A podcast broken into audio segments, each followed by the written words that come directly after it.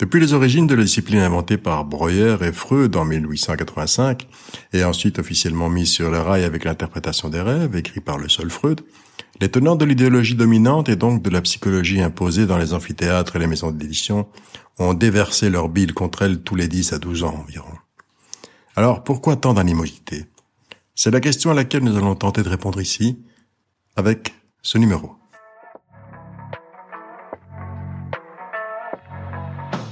Bonjour et bienvenue sur JMCD Dose de vitamine C.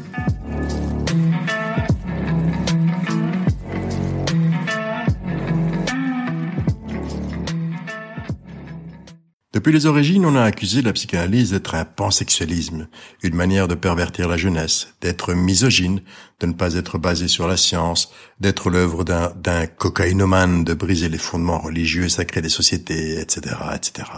Quand ce n'est pas d'être une science, une science juive, ce qui, dans les années 30 du XXe siècle, poussa le nazisme à passer à l'acte en condamnant les livres de psychanalyse à être mis au bûcher sur la place publique, dans une espèce d'autodafé moderne.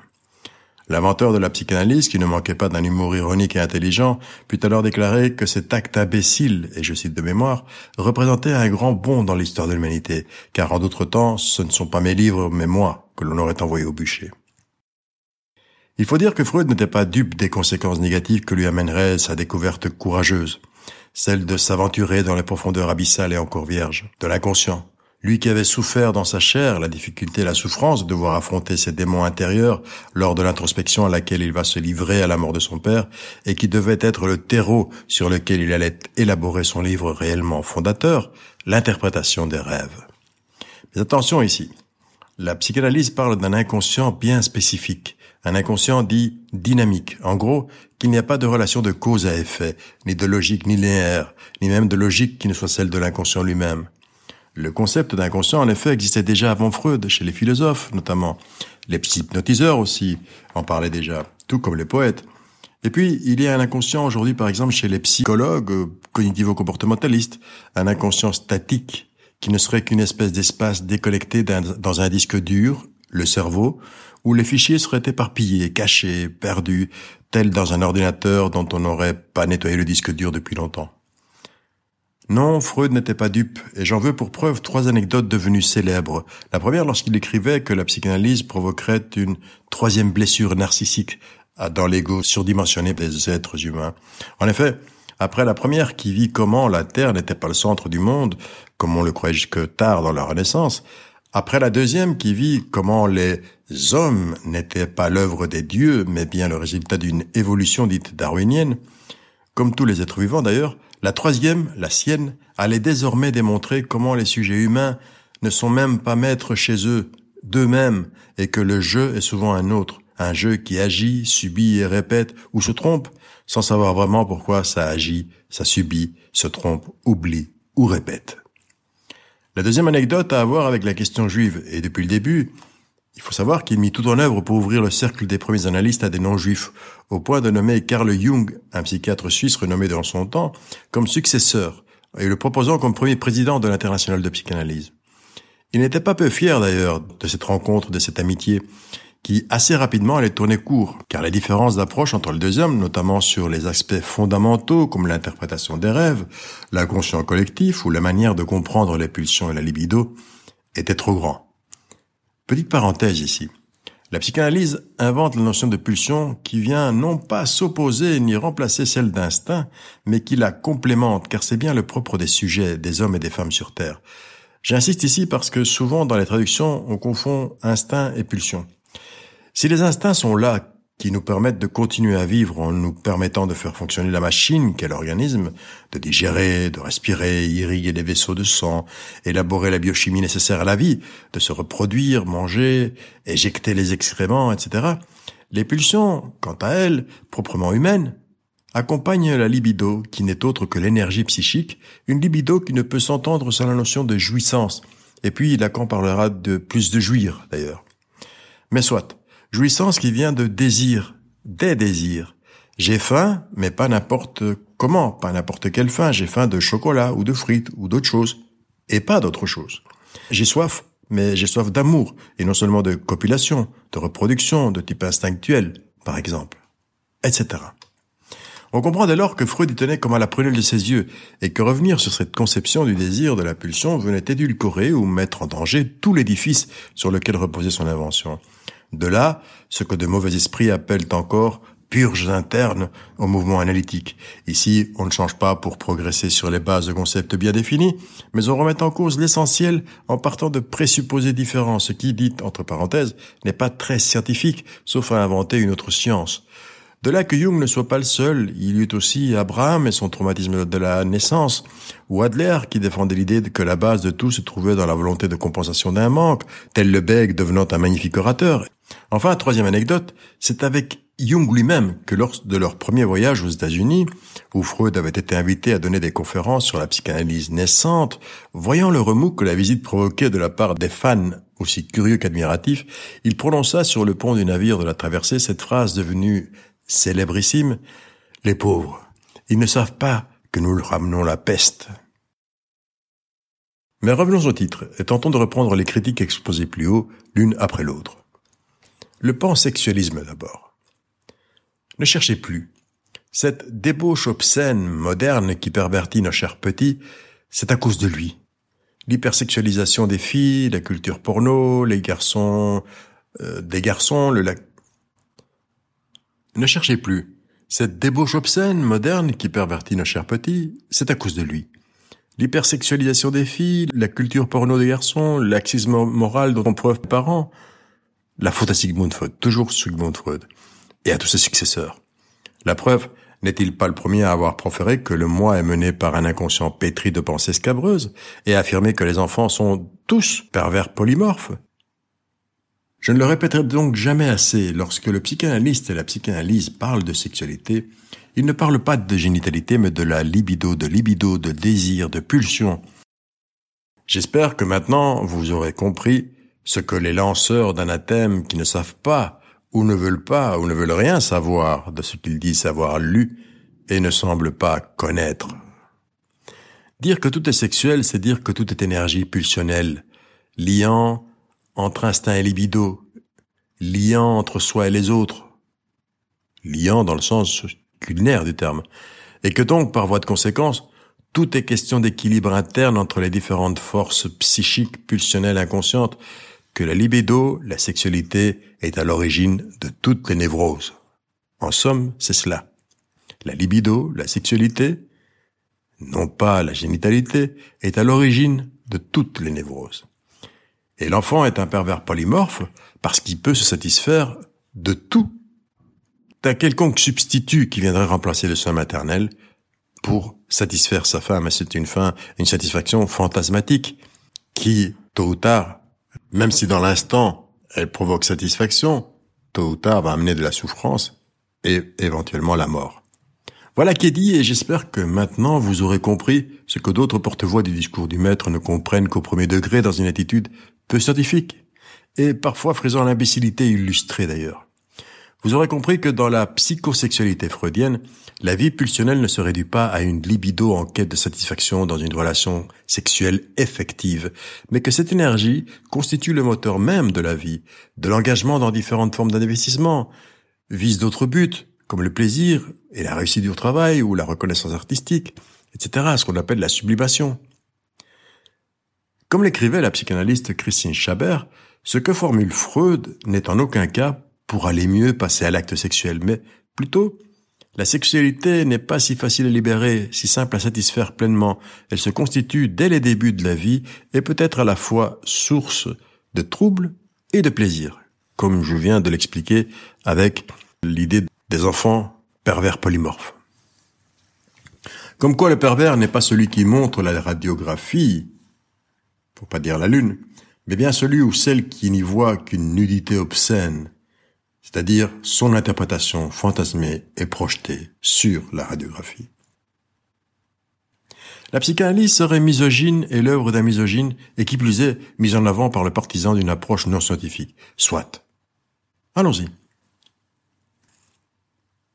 Dire que Freud était misogyne, et en conclure que du coup, toute la psychanalyse le serait, n'est pas plus scientifique ni plus intelligent que de reprocher aux philosophes grecs, et pire, à toutes les œuvres de la philosophie grecque antique, d'être des pédophiles. et d'être pédophilique. Il est vrai qu'il parlait de la femme comme le continent noir de la psychanalyse, mais tout simplement parce que lui avouait ne pas y comprendre grand-chose et d'à chaque fois buter contre une espèce de roc insurmontable. Il ne disait pas autre chose en parlant du continent noir. Les mots sont, comme toujours, choisis.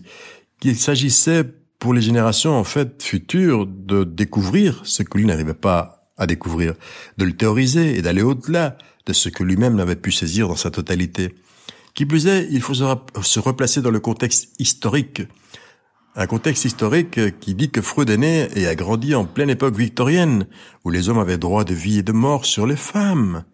Une époque faite de pudibonderie et de frustration sexuelle féminine toute présente, puisque les hommes pouvaient aller se satisfaire ailleurs, et qui jusqu'à lui, et c'est là tout, à son honneur, vous en conviendrez avec moi, les cantonnait dans le rôle de simulatrice, d'hystérique par essence, du fait de leur genre même.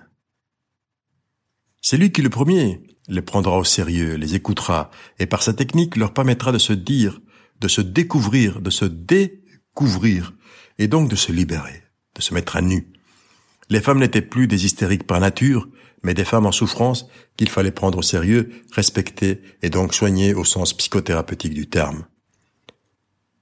Il écrira d'ailleurs qu'il devait tout à ces femmes, à ces hystériques, et que l'hystérie peut toucher aussi bien les hommes que les femmes, puisqu'il ne s'agit pas d'autre chose que d'une structure psychique, qui, comme toutes les structures psychiques, ne sont que l'aboutissement de tout un parcours de vie, avec ses pulsions retenues, refoulées, ses frustrations, ses échecs, ses mécanismes de défense inconscients, etc. En un mot comme en mille, une manière de se défendre contre un désir insupportable inconsciemment, et ce, par les symptômes et la maladie. Et la maladie, entre guillemets car désirer, nous désirons toutes et tous. Ce qui nous différencie et fait que nous sommes qui nous sommes et ce que nous sommes, en dehors des aléas de la vie et du vécu personnel de chacun, c'est la manière dont nous allons nous défendre ces désirs, disons, insupportables, et qui ne peuvent s'exprimer qu'indirectement, à travers les symptômes notamment, comme l'angoisse. Lacan disait, l'angoisse ne ment pas. Le patient peut mentir, l'angoisse ne ment pas. Pour le reste, je n'aurai pas l'indécence ici d'entrer dans la vie privée du couple de Freud et de sa femme. Je laisse ce travail de chercheur d'excréments à d'autres, qui en tirent non seulement une certaine jouissance, mais aussi apparemment un surplus de jouissance même. Devrait-on leur conseiller quelques séances sur le divan ou de retourner en classe pour clarifier le bordel échafaudé au départ d'une connaissance qui n'est qu'une gloutonnerie sans consistance, et donc peu nourrissante en fin de compte? Et voici qu'on arrive à la question de l'aspect non scientifique de la psychanalyse. La notion de pseudoscience revient lorsque l'on tente de classifier la psychanalyse en tant que discipline. Et elle revient dans les revues, dans les journaux, dans les magazines. La défiance des milieux scientifiques envers la psychanalyse existe depuis son apparition, comme je l'ai déjà dit, à la fin du XIXe siècle. C'est un débat ardu, complexe et trop vaste pour l'aborder ici.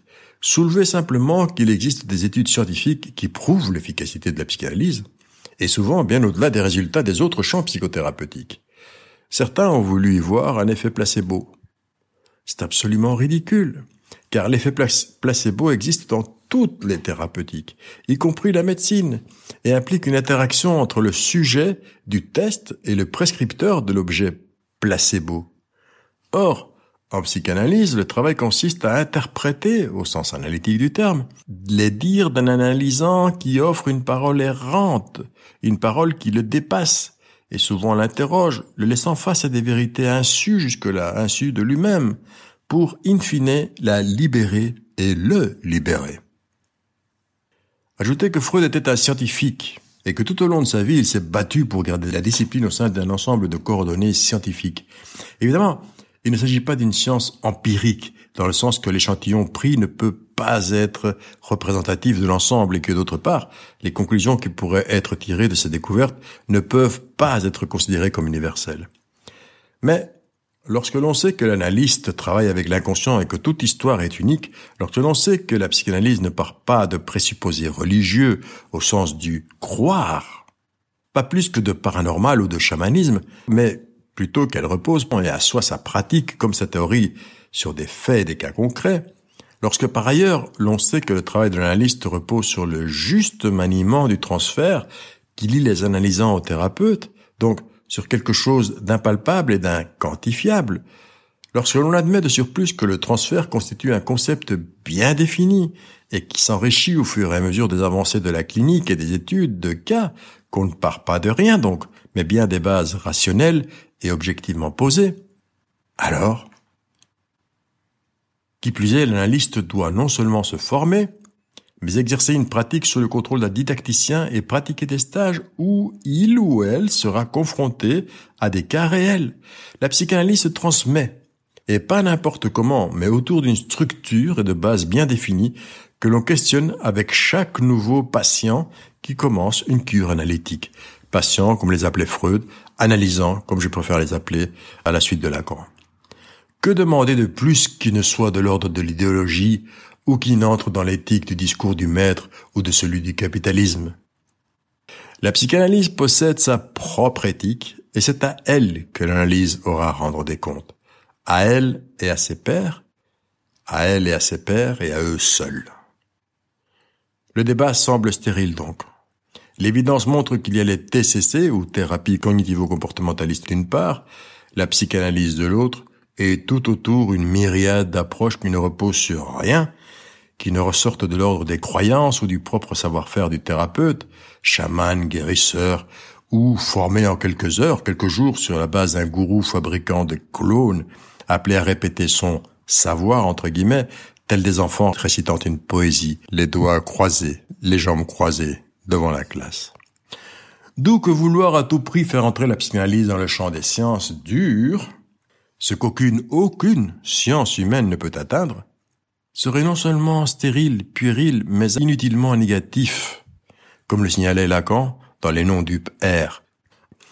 Enfin, pour conclure ce long aparté, la position de l'analyste n'est-elle pas la même que celle du médecin, qui doit faire avec et en fonction du patient, de ses antécédents? Et de ce qu'il peut savoir d'elle ou de lui. C'est pour cette raison précise et toute distance gardée qu'avec une même formation théorique, une même pratique supervisée et les mêmes outils, il existe de bons et de mauvais analystes, tout comme il existe de bons ou de mauvais médecins. La question de la cocaïne maintenant, et le côté cocaïnomane de Freud.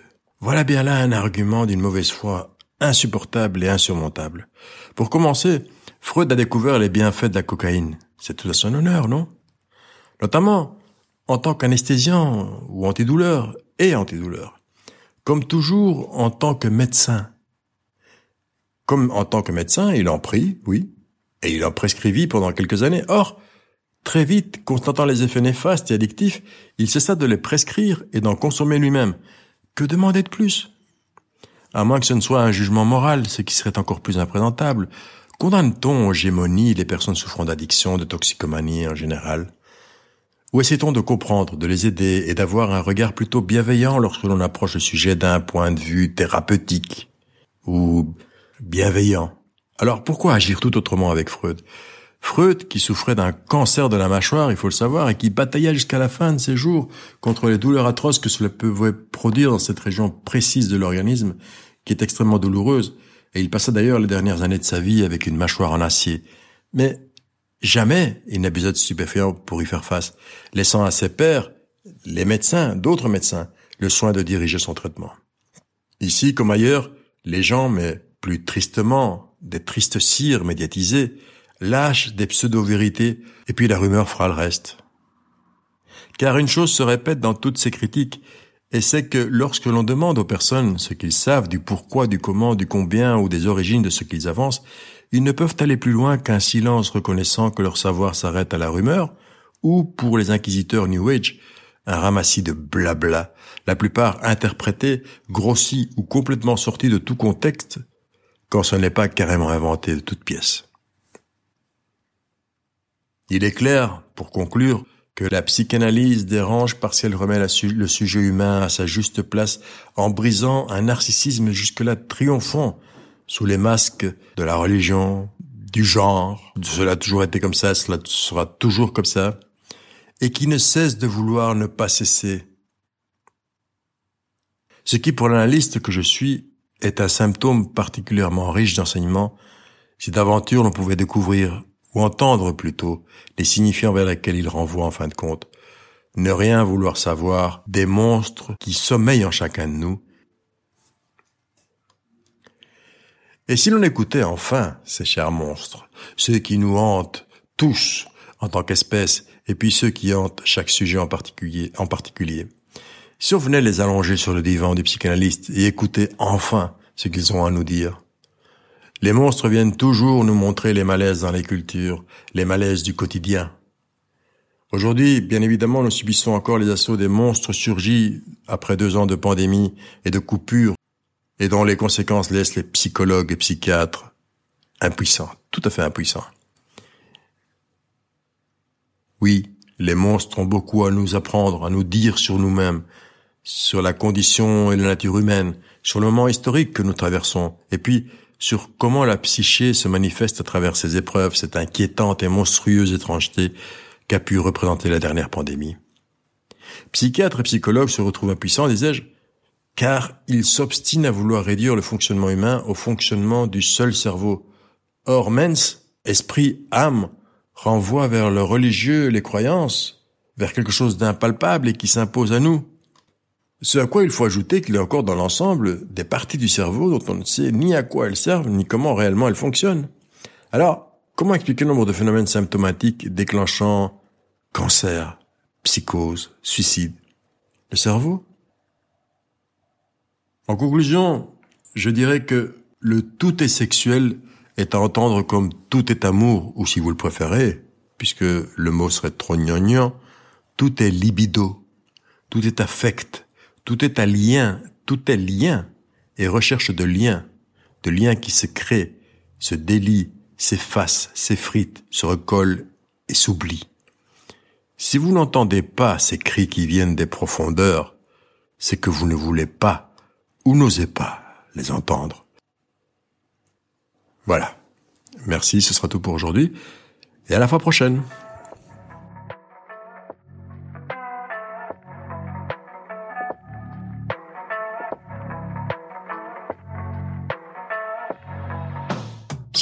Ce podcast, n'oubliez pas de vous abonner à la mailing list en vous rendant sur le site afin de recevoir les plus dans votre boîte mail. Merci encore pour votre fidélité, soyez constants, portez-vous bien, et moi, je vous accueille dès le prochain numéro sur JMCD Dose de Vitamine C, le podcast qui fait grandir de l'intérieur.